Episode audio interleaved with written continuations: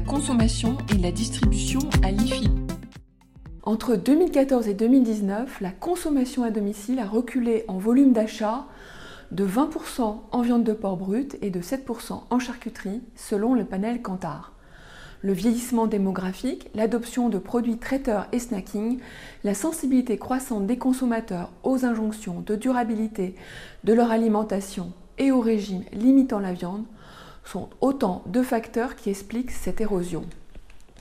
La fermeture partielle en 2020 de la restauration hors domicile ou RHD et l'augmentation du télétravail ont généré un recul en chiffre d'affaires estimé à 40% en restauration commerciale et à 17% en restauration collective, ce qui s'est traduit par un report partiel vers la consommation à domicile.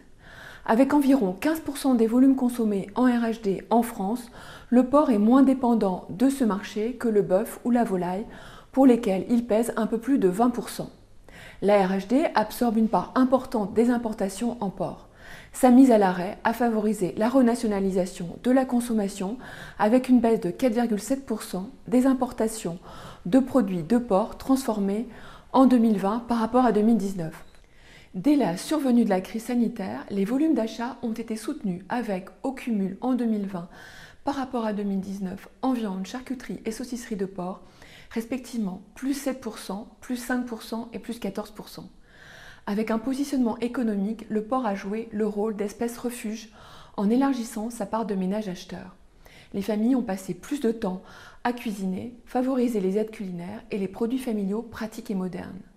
En charcuterie, les principaux contributeurs à la croissance sont les lardons poitrine bacon avec plus 12%, les saucisses pâte fines avec plus 8,9% et les saucissons secs avec plus 9,1%.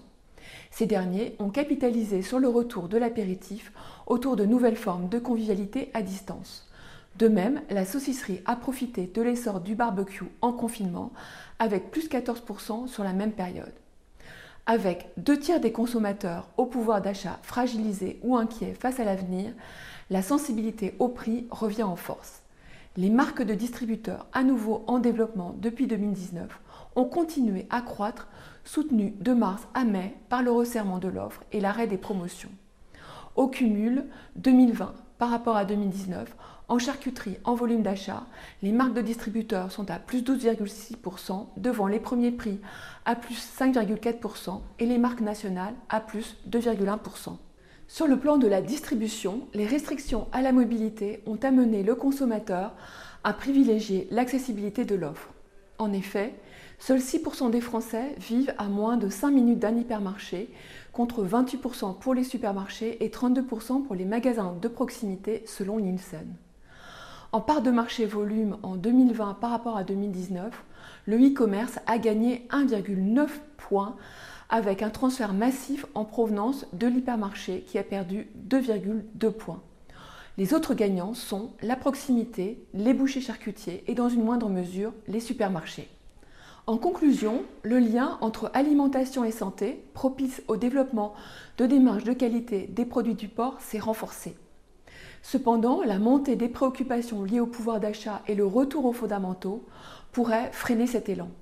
Par ailleurs, l'adoption par les consommateurs de nouvelles routines au travers du e-commerce devrait être amenée à se pérenniser. Je vous remercie et à bientôt.